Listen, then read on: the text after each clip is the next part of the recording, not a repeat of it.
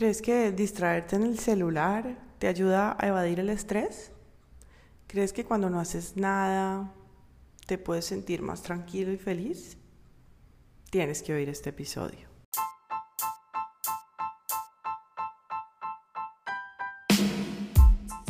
Realmente el no estar presentes puede no solo estarnos robando tiempo valioso, sino también afectando nuestra tranquilidad y nuestra felicidad. Vamos a entenderlo brevemente hoy. Uno de los componentes compartidos entre mindfulness y felicidad es la atención. Te preguntarás, ¿por qué?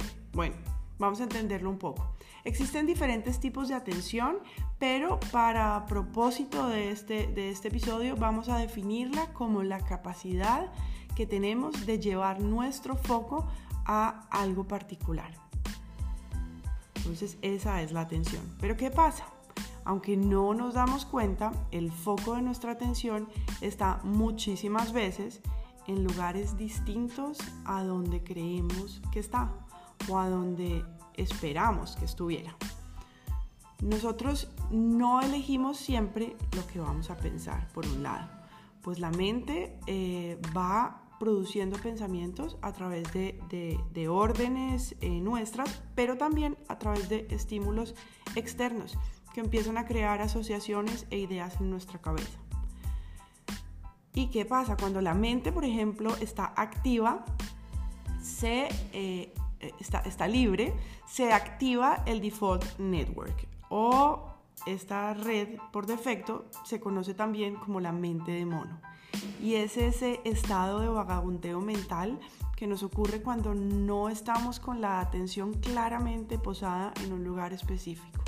Cuando estamos en el carro manejando y sin darnos cuenta terminamos pensando en esa amiga que teníamos a los 12 años en el colegio o cuando estamos en una reunión y sin saber por qué terminamos pensando en em, lo que vamos a hacer en las vacaciones o los zapatos verdes que nos gustaron la semana pasada.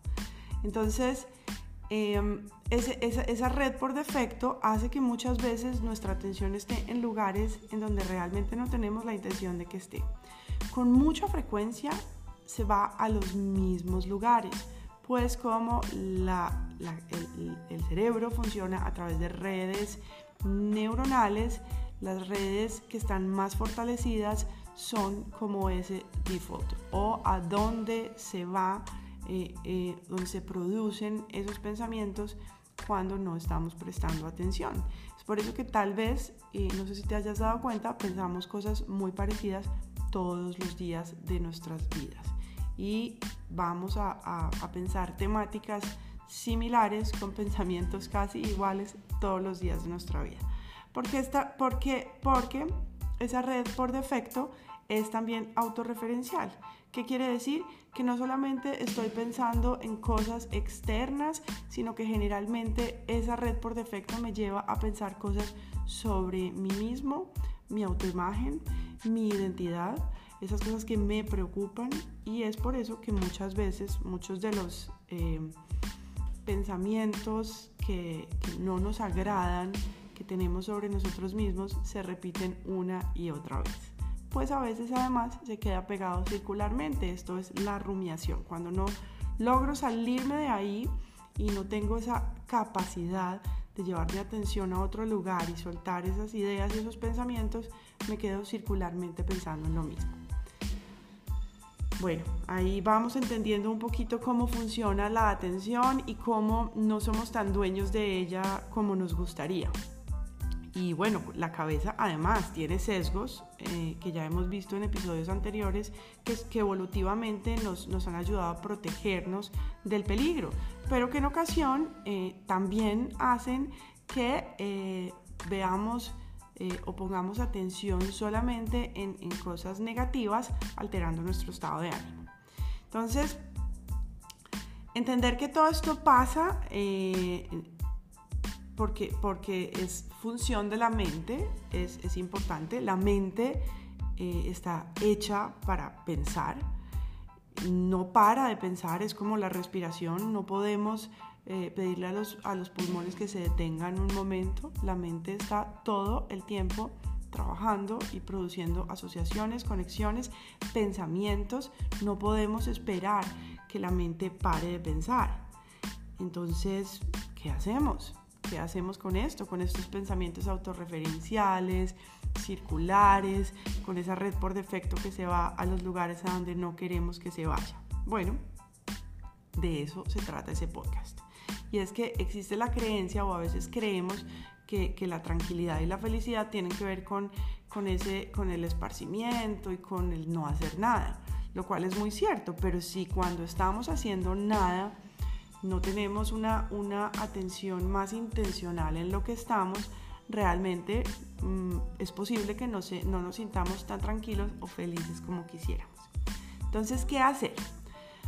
Lo primero es entender, entender cómo funciona nuestra atención, cómo funciona nuestra mente, pues eso nos permite empezar a usar mecanismos y estrategias para poder podernos ayudar a estar más atentos y podernos dar cuenta de los lugares en los que está nuestra atención y la forma en la que estamos pensando. Podemos entonces, una vez conocemos eso, podemos ser más intencionales con eh, el lugar al, que llevamos nuestra atención.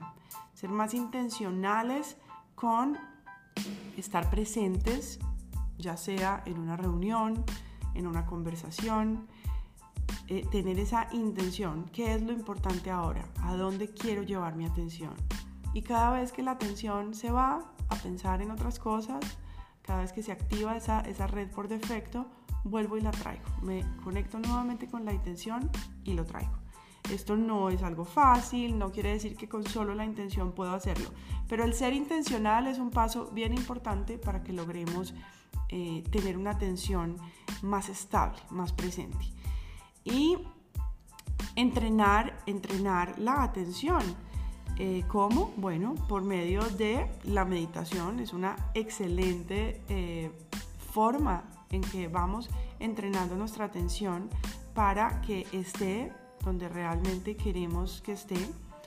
Y, no solo la meditación, sino que existen también ejercicios de, de, mindfulness o ejercicios de atención que podemos hacer en el día a día, como hacer una caminada intentando llevar todo el tiempo la atención a lo que está sucediendo afuera, a los colores, al paisaje, a las sensaciones que estoy teniendo. Y cada vez que mi mente empieza a divagar y a pensar en otras cosas, puedo traerla, intentando traerla amablemente a esa caminata, a eso que estoy viendo. Es decir, trayendo presencia a las cosas que hago en el día a día.